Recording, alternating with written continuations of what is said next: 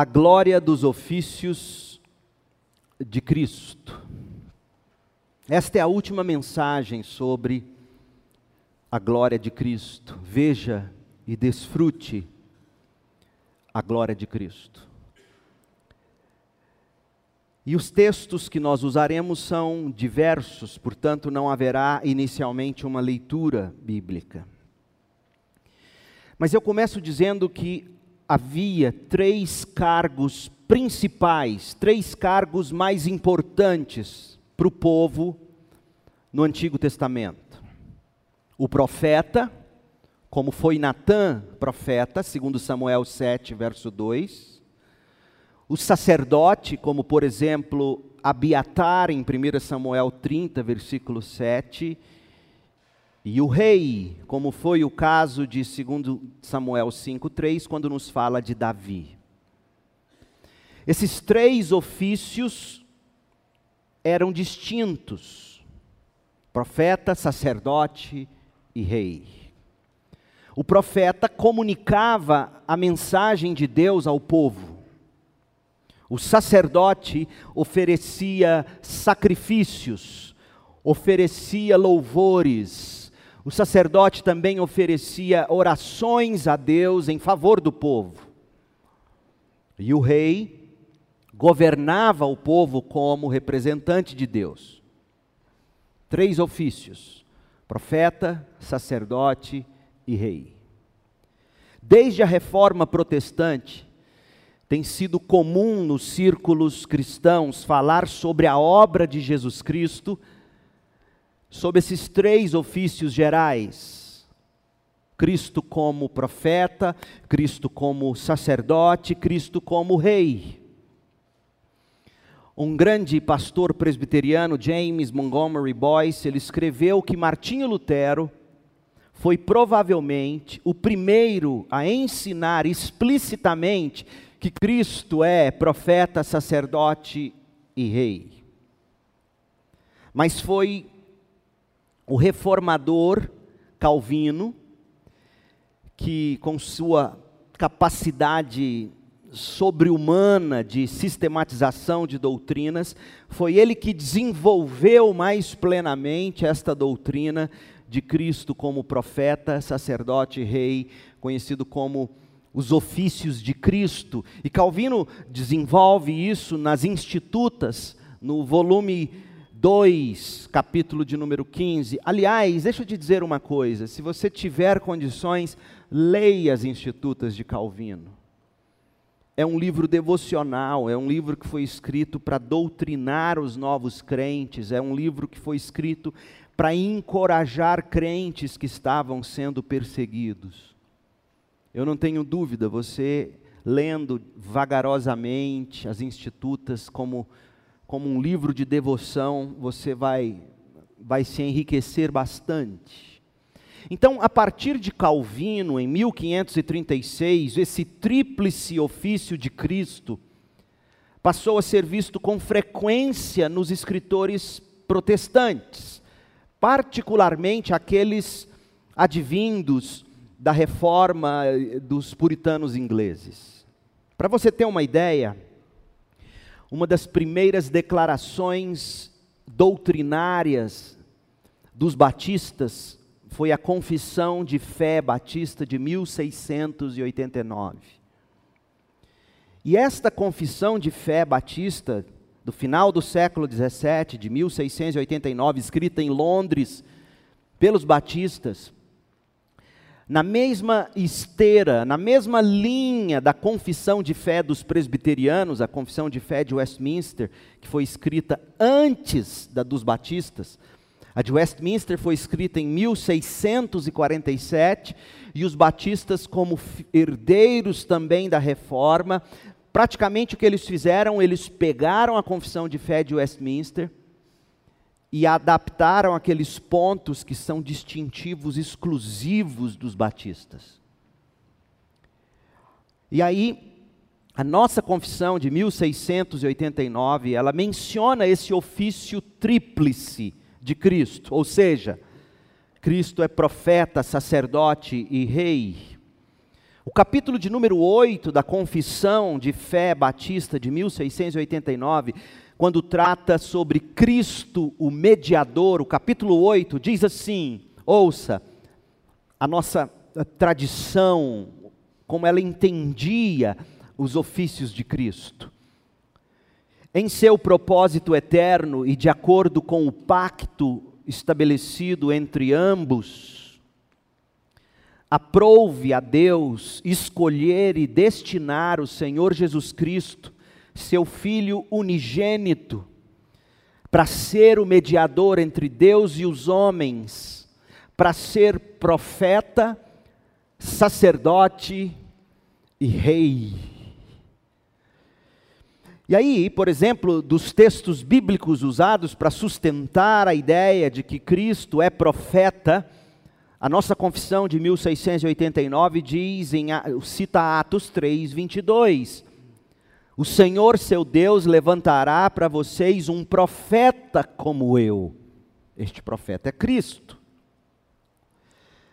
Para sustentar a doutrina de que Jesus é também sacerdote, dentre outras, Hebreus capítulo 5, de 5 a 6, diz assim: Por isso Cristo não tomou para si a honra de ser sumo sacerdote, mas foi Deus quem concedeu a ele a honra de ser sumo sacerdote, dizendo: Você é meu filho, hoje eu o gerei. E em outra passagem diz: Você é sacerdote para sempre, segundo a ordem de Melquisedeque.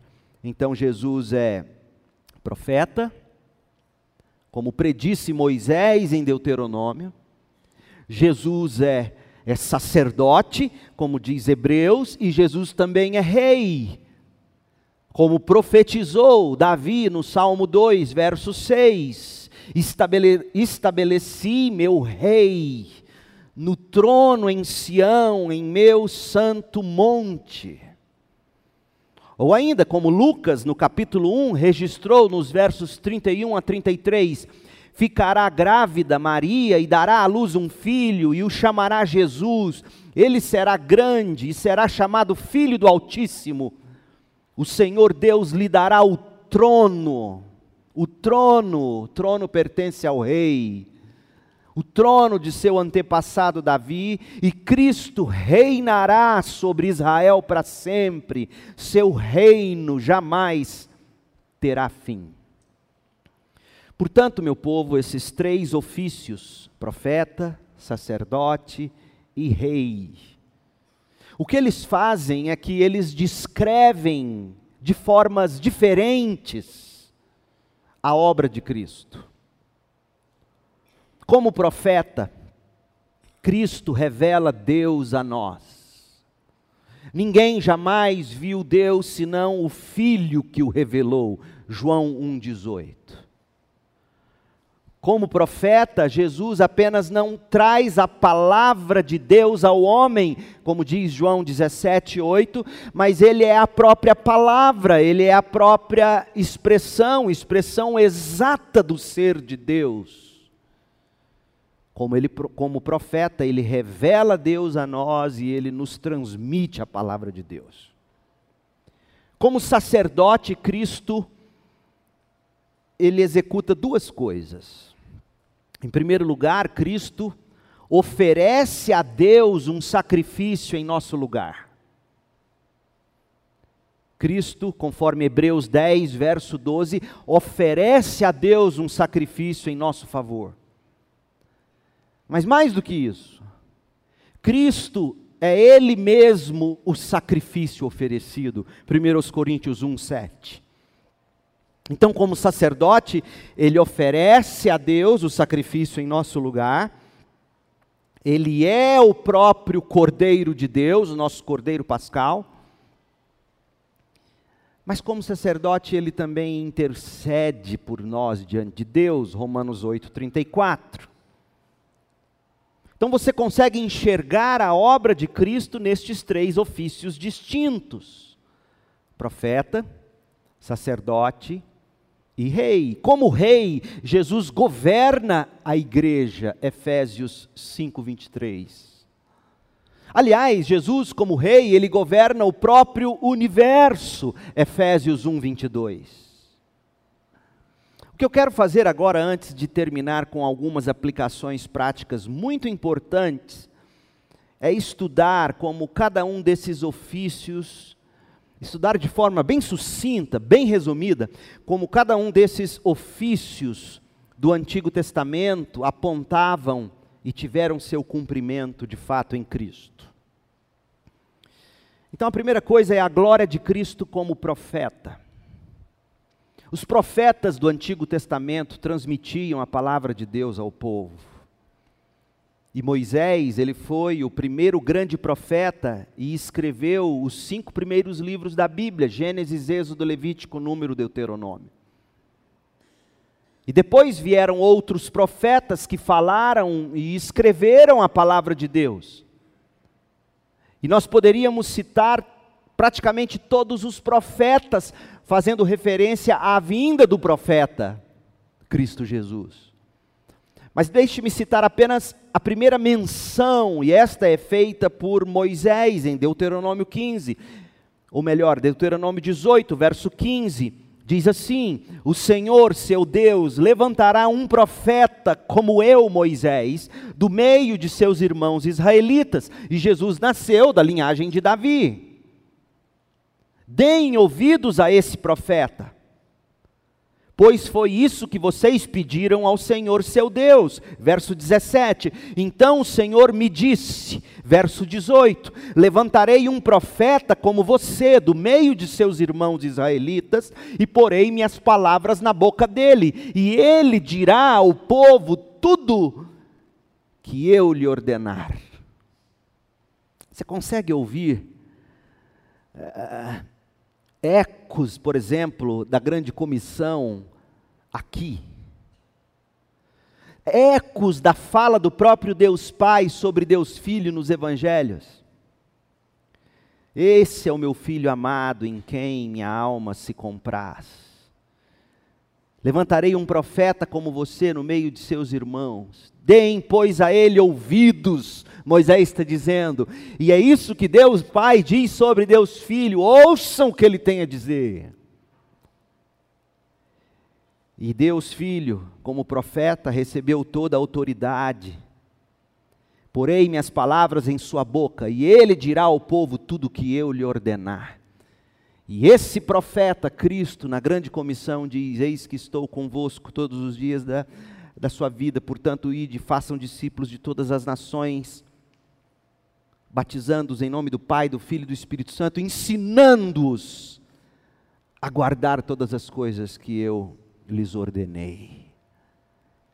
Como é importante você ler o Novo Testamento conhecendo o Antigo Testamento, porque Cristo é o cumprimento do profeta que foi anunciado que chegaria.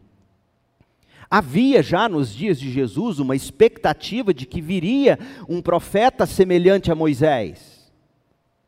Por exemplo, depois de Jesus ter multiplicado os pães e os peixes, alguns dos que assistiram ao grande milagre, em João capítulo 6, verso 14, disseram assim: Quando o povo viu Jesus fazer esse sinal, exclamou: Sem dúvida, ele é o profeta que haveria de vir ao mundo. Ele é o profeta. E ainda em João 7,40, quando as multidões o ouviram dizer isso, Alguns declararam: certamente este é o profeta por quem esperávamos. Pedro também identifica Jesus Cristo como o profeta predito por Moisés. Em Atos 3, versos 22 a 24, citando Deuteronômio 18, Pedro diz assim: Moisés disse: O Senhor, seu Deus, levantará para vocês um profeta como eu Olha o verso 24 de Atos, capítulo 3, na pregação de Pedro, a começar por Samuel, todos os profetas falaram sobre o que está acontecendo hoje. Cristo é o profeta. Agora, apesar disso, é digno de nota que as epístolas do Novo Testamento nunca falaram de Jesus como um profeta ou como o profeta. Isso é especialmente notável nos capítulos iniciais de Hebreus, porque lá no início de Hebreus havia uma clara oportunidade para se identificar Jesus como profeta, se o autor assim tivesse desejado. Quer ver uma coisa? Hebreus 1, verso 1.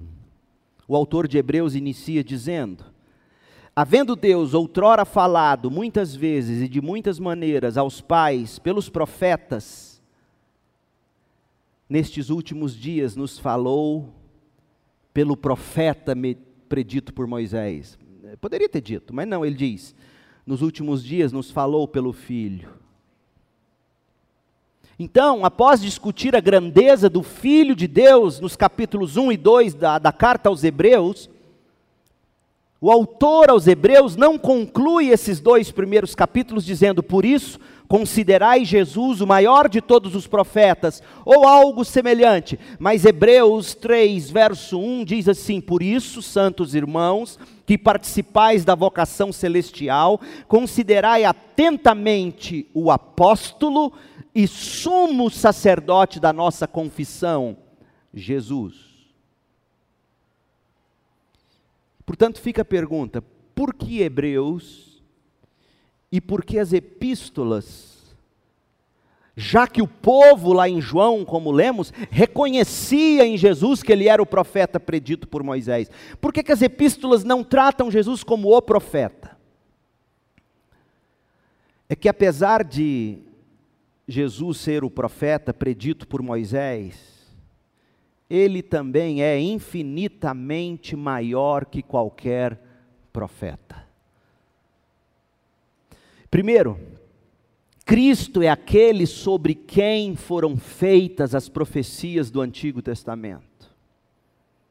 Quando Jesus falou com os discípulos no caminho de Emaús, o que Jesus faz é ele conduz todos eles pelas escrituras do Antigo Testamento, mostrando como as profecias apontavam para ele, o Cristo. Lucas 24, 27. E começando por Moisés, discorrendo por todos os profetas, expunha-lhes o que a seu respeito constava em todas as escrituras.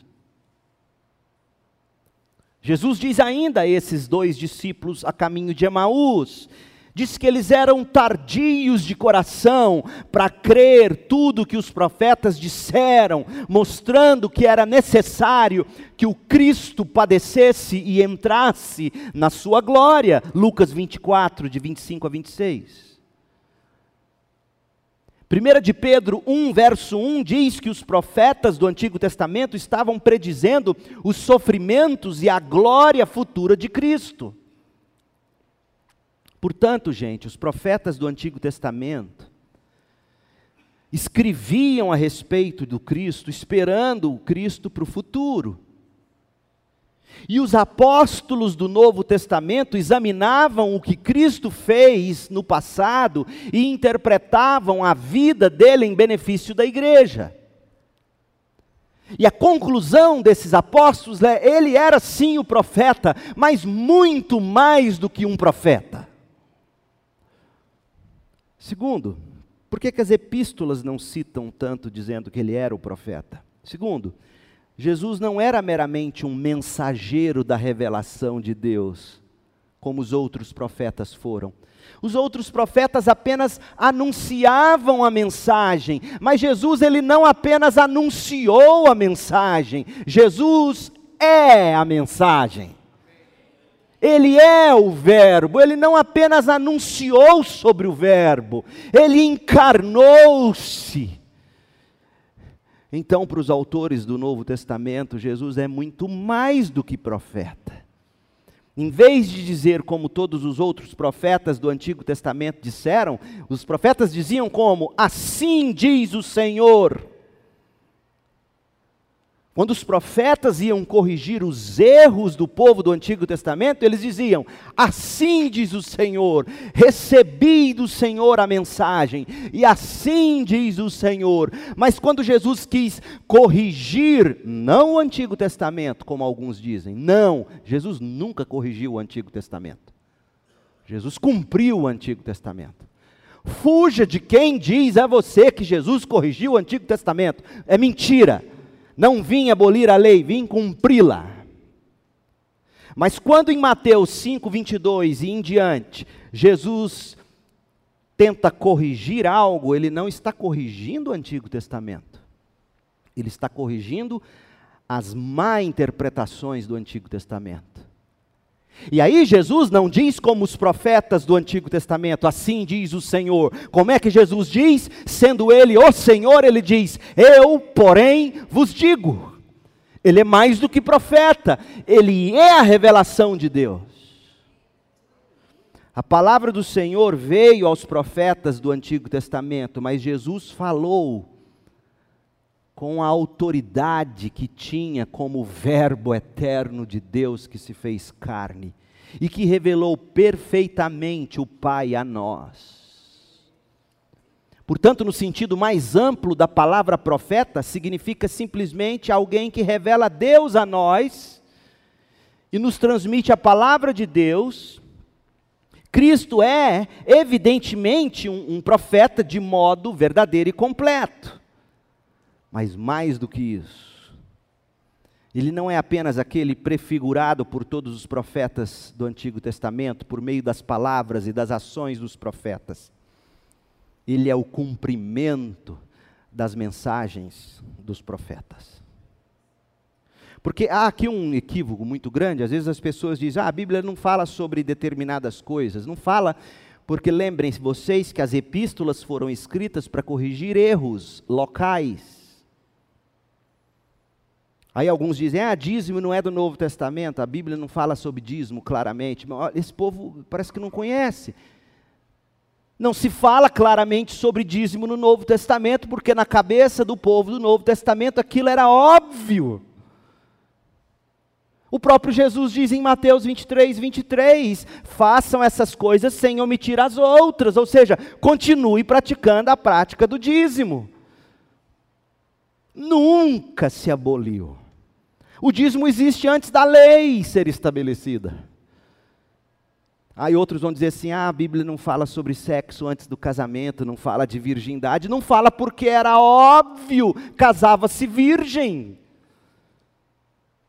Como eu sei disso? José e Maria. Um noivado durava em média nove meses pelo menos. Para quê? Para se comprovar que a moça não estava grávida ou não estava vindo de um outro relacionamento, ou seja, era uma forma de, de, de, de se identificar que ela era sim virgem. Então, pelo amor de Deus, em nome de Jesus, não seja ignorante, porque há determinados assuntos que a Bíblia não trata, porque era óbvio, era óbvio, meu povo. Mas isso é outro sermão a glória de Cristo como sacerdote. No Antigo Testamento, os sacerdotes eram designados por Deus para oferecer sacrifícios. Mas eles ofereciam também orações, louvores a Deus em favor do povo. E quando esses sacerdotes agiam assim, eles, entre aspas, santificavam as pessoas ou tornavam essas pessoas aceitáveis diante de Deus. Se bem que de forma limitada durante o período do Antigo Testamento. Já no Novo Testamento, Jesus se tornou o nosso grande sumo sacerdote. Porque outra coisa desgraçadamente ensinada nas igrejas hoje em dia é que lei e graça não são compatíveis. Lei e graça andam de mãos dadas. Então não, não ouça o pregador que, que destrói a lei, destrói o Antigo Testamento, ele está ele, ele tá cometendo um equívoco para dizer o mínimo. Um equívoco que pode ser devastador para a sua vida. Porque sem santificação ninguém verá o Senhor. E a prescrição da santificação está revelada onde? Na lei. E é óbvio que aquelas questões da lei que dizem respeito à cerimônia que apontava para o sacrifício de Cristo, é óbvio que aquilo não tem mais fundamento. A gente não tem que ressuscitar nenhum tipo de prática judaica no sentido de rito. Mas mesmo aquilo que já foi cumprido em Cristo, comunica para nós princípios que têm que ser aprendidos. Então, lei e graça andam de mãos dadas. O problema da lei é você querer cumprir a lei por si, achando que se consegue. Por isso que a lei mata. A letra sem o espírito mata, não porque letra é ruim, é porque letra sem o poder sobrenatural do espírito eu jamais vou conseguir cumprir e assim então eu serei condenado. Mas Cristo cumpriu a lei. Ele é a minha justiça, como já falamos. E agora eu quero sim ser como Cristo. Significa também que eu vou revelar aspectos da lei sendo cumprida em mim por mérito de Cristo. Mas isso é outro sermão. Jesus ofereceu um sacrifício perfeito pelo nosso pecado. O sacrifício que Jesus ofereceu pelos pecados não foi o sangue de animais, como touros ou bodes. Hebreus 10, 14 diz: Porque é impossível que o sangue de touros ou bodes remova pecados. Mas então por que, que se fazia isso no Antigo Testamento? Porque isso apontava para o sacrifício de Cristo, era didático. No Antigo Testamento, não ouça pregador que fala para você que o Antigo Testamento não tinha graça e não tinha fé. É mentira. A salvação no Antigo Testamento já era pela fé, já era graça. Abraão foi salvo porque creu, diz Romanos 4. Nunca deixou de existir fé e graça no Antigo Testamento. Nunca. O livro mais importante para você ler em toda a sua vida sobre isso é o de John Piper, Graça Futura. Leia Graça Futura, leia Graça Futura e nunca mais ouça esses hereges que estão pregando, inclusive na Santa Goiânia. Heresia,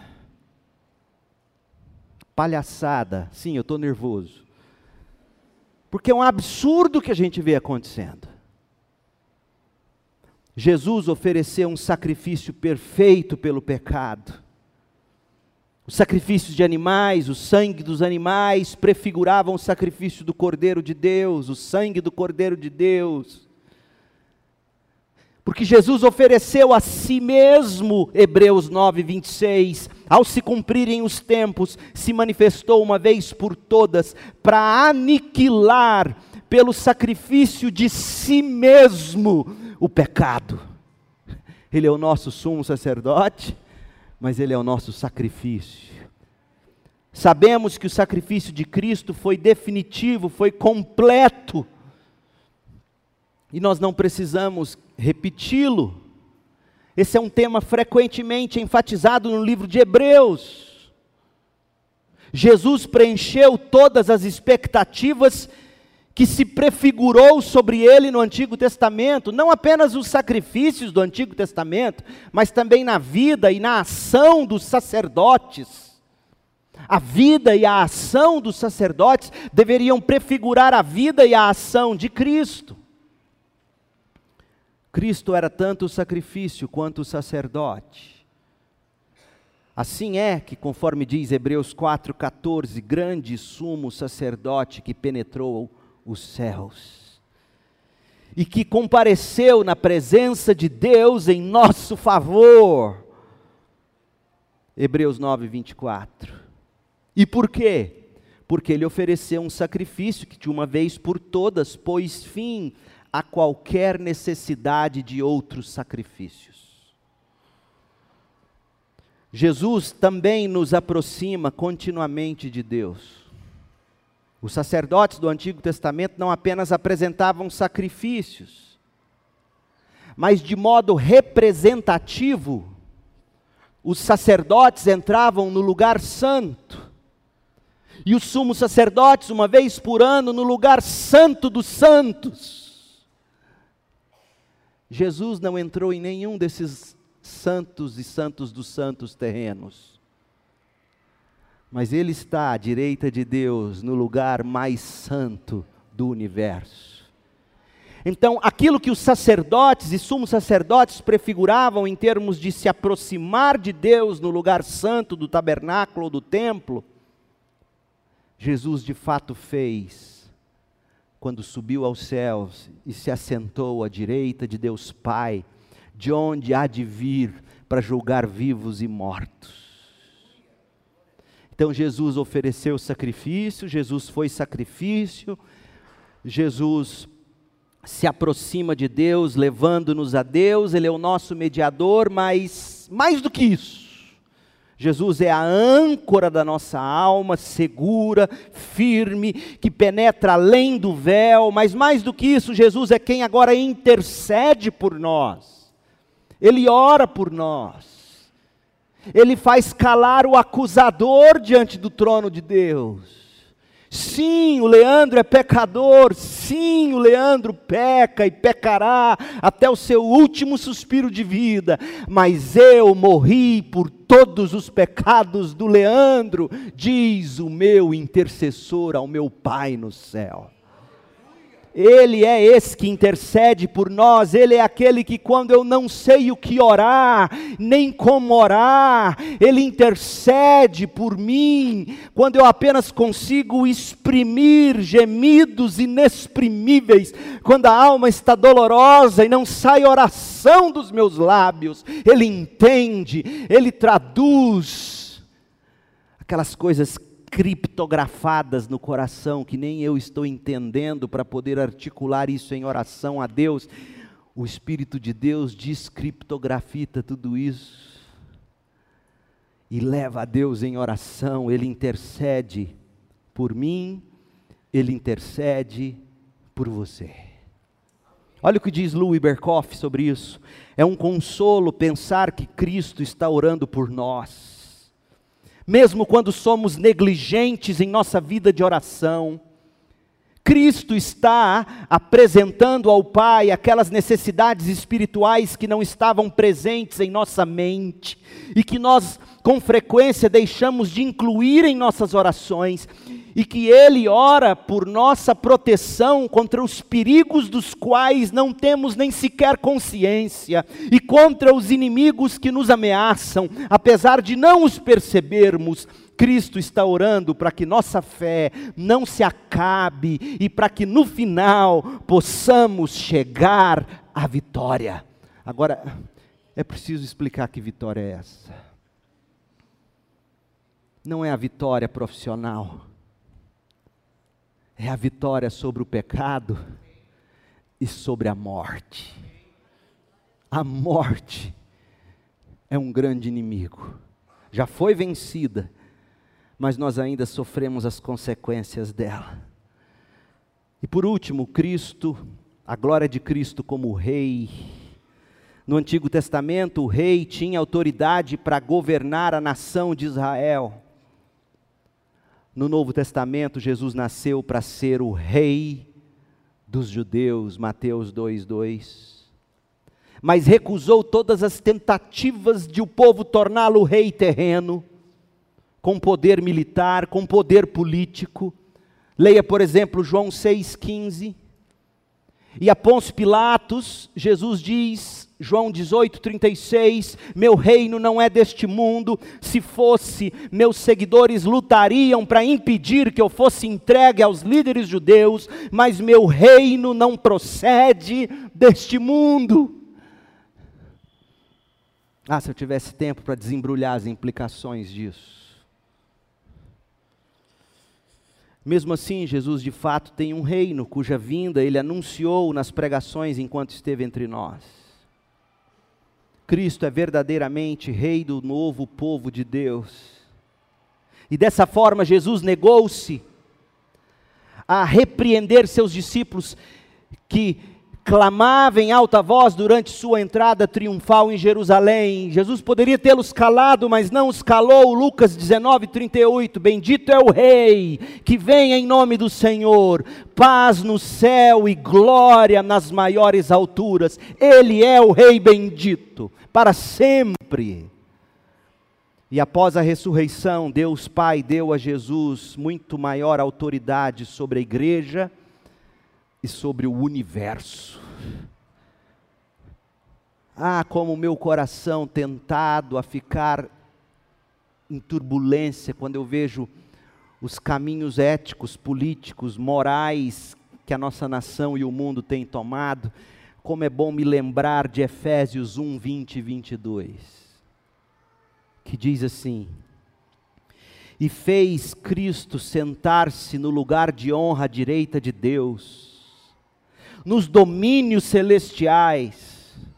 Agora ele está muito acima de qualquer governante, autoridade, poder, líder ou qualquer outro nome, não apenas neste mundo, mas também no futuro. Deus submeteu todas as coisas à autoridade de Cristo. Deus o fez cabeça de tudo, tudo, para o bem da igreja. Pense nisso, igreja. Essa autoridade sobre a igreja, essa autoridade sobre o universo, será mais plenamente reconhecida pelas pessoas quando Jesus voltar à terra com poder e grande glória e estabelecerá para sempre e sempre o seu reino. Naquele dia, Cristo será reconhecido, como diz Apocalipse 19, 16, como Rei dos Reis e Senhor dos senhores, e todo joelho se dobrará diante dele. Jesus é profeta, Jesus é sacerdote, Jesus é rei. E eu poderia discorrer aqui sobre esses ofícios ao longo da história da redenção, não tenho tempo para isso. Você poderá ler no meu manuscrito que vai estar no nosso novo site que entrou hoje no ar coisa mais linda de se ver. Material de graça. Lindo para você ler, baixar, repartir, usar para discipular. Desliga o telefone agora em nome de Jesus, senão as carruagens do faraó vai queimar. Não é hora de entrar na internet. Então você vai poder ler mais sobre essas implicações e eu te encorajo a fazer isso ao longo da história da redenção, mas mas deixe-me terminar falando sobre como nós podemos exemplificar Cristo como profeta, sacerdote e rei. Porque essa doutrina não é apenas para a gente conhecer o que Cristo fez por nós, enquanto profeta, enquanto sacerdote, enquanto rei. Essa doutrina nos ensina como nós devemos ser enquanto embaixadores de Cristo.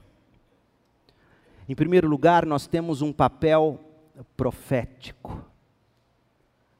À medida que proclamamos o Evangelho ao mundo, trazendo a palavra salvadora de Deus às pessoas, de fato, sempre que falamos fidedignamente a respeito de Deus, aos crentes, aos descrentes, nós estamos exercendo a nossa função profética, usando a palavra em um sentido bem amplo. Nós somos profetas de Deus nessa geração, não para anunciar coisas escondidas, mas para revelar as que já estão reveladas nas Escrituras. Somos profetas no sentido de abrir a boca e anunciar o Evangelho com todas as suas implicações. Profetas no sentido de, de encarnar o Cristo, profeta no melhor sentido. Dizer que todos estão separados de Deus por causa do pecado que por isso merecemos a condenação, e de fato, sem Cristo o mundo já está condenado, mas Cristo se fez carne, habitou entre nós, viveu sem pecado, cumpriu nele mesmo a própria lei, foi crucificado, recebeu sobre si a ira de Deus na cruz, foi sepultado e ressuscitou, e todo aquele que nele crê, não perece, tem vida eterna. Esta é a mensagem profética da igreja. É isto que você tem que anunciar. Semana passada, um irmão querido me ligou, não dessa igreja, mas me ligou dizendo assim: Pastor, e ele se achando profeta. Leandro, ele me chama de Leandro. Ele falou: Leandro, tive um sonho horrível com você. Falei, meu Deus do céu. Sonhei que você estava de cueca. Falei, opa. Está amarrado? Vai escutando. Sua cueca estava suja. Falei, meu Deus do céu, será que eu estava com diarreia? Suja de terra. E um monte de gente ao redor dando risada de você. E eu quero te falar em nome de Jesus. Ficar de cueca em público é sinal de que você vai ser exposto à vergonha. Eu falei, meu Deus, onde está escrito isso no dicionário? Mas eu estou falando sério, em nome de Jesus, tome cuidado, porque estão querendo te envergonhar. Falei, tá bom, meu irmão. Aí brinquei com ele, só me fala uma coisa, era boxer ou tanguinha essa cueca? Aí ele, não, é sério, não brinca com isso não. Eu falei, tá certo, desculpa. Aí desliguei o telefone. E você acredita que eu fiquei assim com um pouquinho de medo no coração? Eu falei, o que, que será isso? Eu fiquei imaginando vocês, minhas ovelhas, a ouvirem uma coisa dessa. Como é que isso deve apavorar vocês? Aí eu orei. E disse: Deus, do que se trata isso? que é que estão querendo fazer contra mim, se é que estão? Na hora me veio à mente, e esse homem teria dito que Deus falou, então vamos usar a linguagem dele. Deus falou assim para mim. Você não tem que se preocupar com o que farão com você, ou se farão com você. Porque você já está bem certo de quem você tem crido, e Ele é poderoso para guardar o seu tesouro, a minha vida, o Evangelho que está aqui, até o dia final. Isso é profecia. A palavra de Deus aplicada ao meu coração. Então, quando quiserem te amedrontar quanto ao seu futuro, esqueça o seu futuro e coloque os seus olhos em quem você tem crido, porque Ele é sacerdote que tem âncora segurando a sua alma. Nós somos profetas, mas não para anunciar sonhos esquisitos, mas para apresentar o Evangelho. Nós somos, em segundo lugar, sacerdotes, sacerdócio real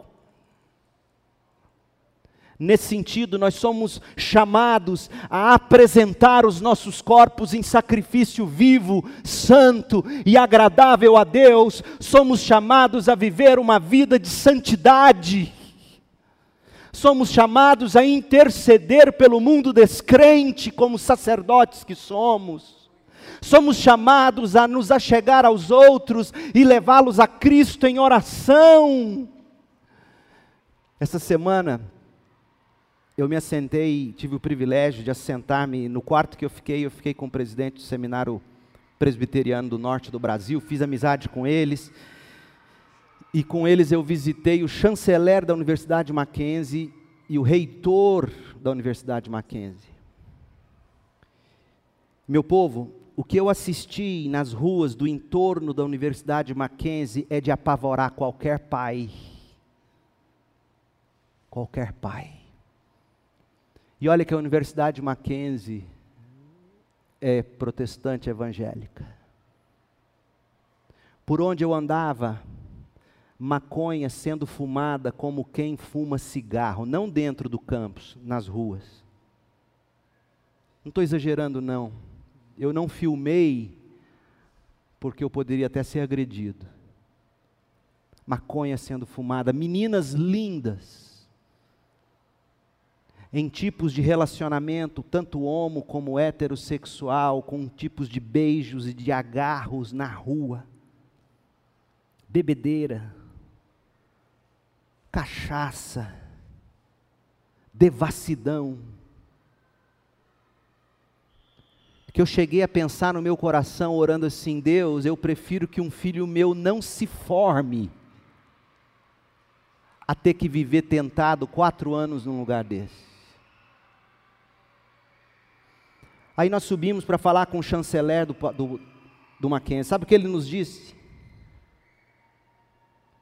80% dos filhos dos crentes que saem das suas cidades e vão estudar em São Paulo, no Mackenzie, abandonam a fé, prostituem-se, embebedam-se, drogam-se, a ponto dele estar tá agora orando num projeto onde ele quer criar, junto com as igrejas do entorno ali, num raio de não sei quantos quilômetros, igrejas batistas, presbiterianas, famílias que possam adotar filhos dos crentes que desejam que seus filhos tenham pais espirituais cuidando deles. Porque chegam lá, caem nas repúblicas e já era Pai, seu filho passou fora no vestibular, celebre, mas tema e trema. Você não tem noção. Eu vi com esses olhos que a terra vai comer, e tomara que coma logo. Eu vi. Eu fiquei imaginando como seria um campus de uma USP, de uma Unicamp, de uma UFG. Nessas ruas do entorno do Mackenzie não passa nem carro de polícia. Não é dentro do campus, não, é na rua. Fazem o que querem.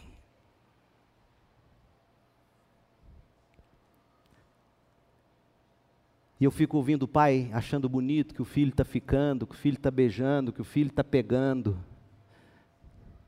Pai, ponha seu joelho no chão e diga: Deus, misericórdia, porque se o seu filho não está conseguindo ter domínio próprio agora, quando ele cair lá dentro, só Deus.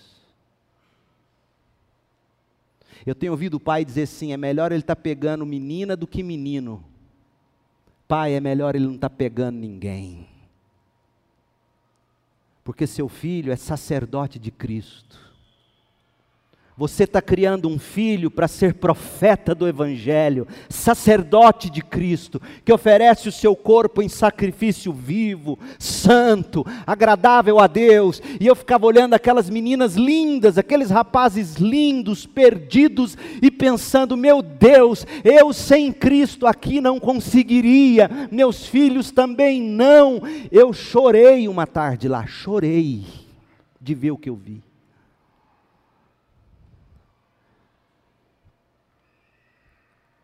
Pais, acordem.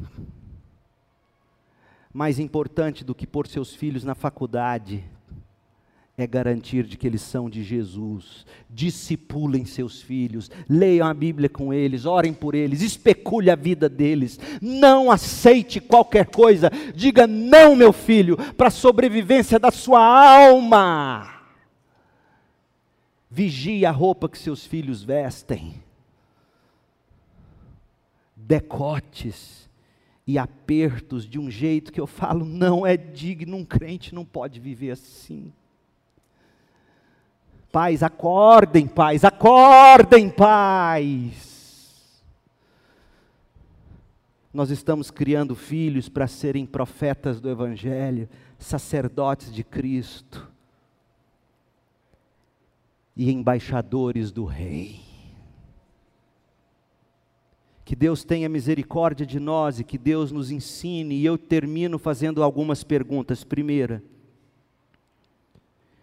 de que maneira você tem refletido a glória dos ofícios de Cristo na sua vida? Você tem cumprido o seu papel de profeta do Evangelho?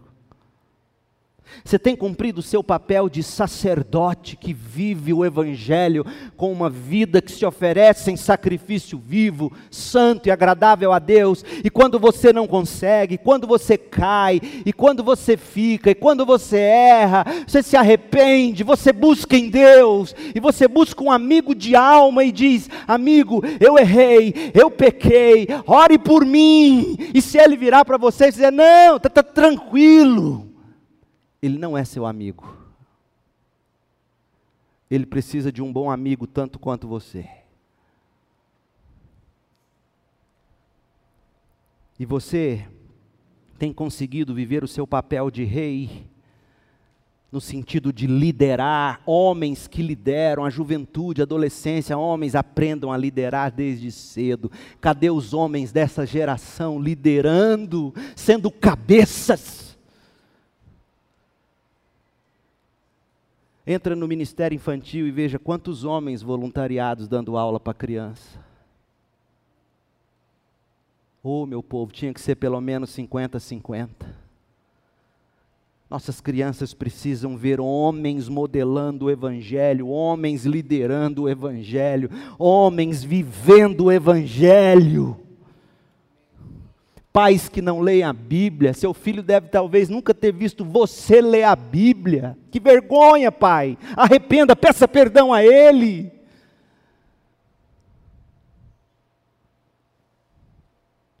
Seu filho provavelmente nunca te viu chorando pela alma dele. Se seu filho nunca te viu ler a Bíblia, está em tempo. Arrependa e comece a ler.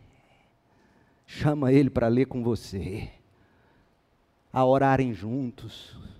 Acorda, povo de Deus. Como é que cada uma dessas funções pode ser desenvolvida na minha e na sua vida? Como é que podemos exercer o papel de profetas, sacerdotes e reis? Que o Senhor nos abençoe. Pai, em nome de Jesus, dá-nos a graça de encantarmos-nos com os ofícios de Cristo e de vivermos e de praticarmos cada um deles na vida, refletindo assim a glória do nosso Senhor e Salvador. Faça de nós uma igreja de homens e mulheres profetas do Evangelho.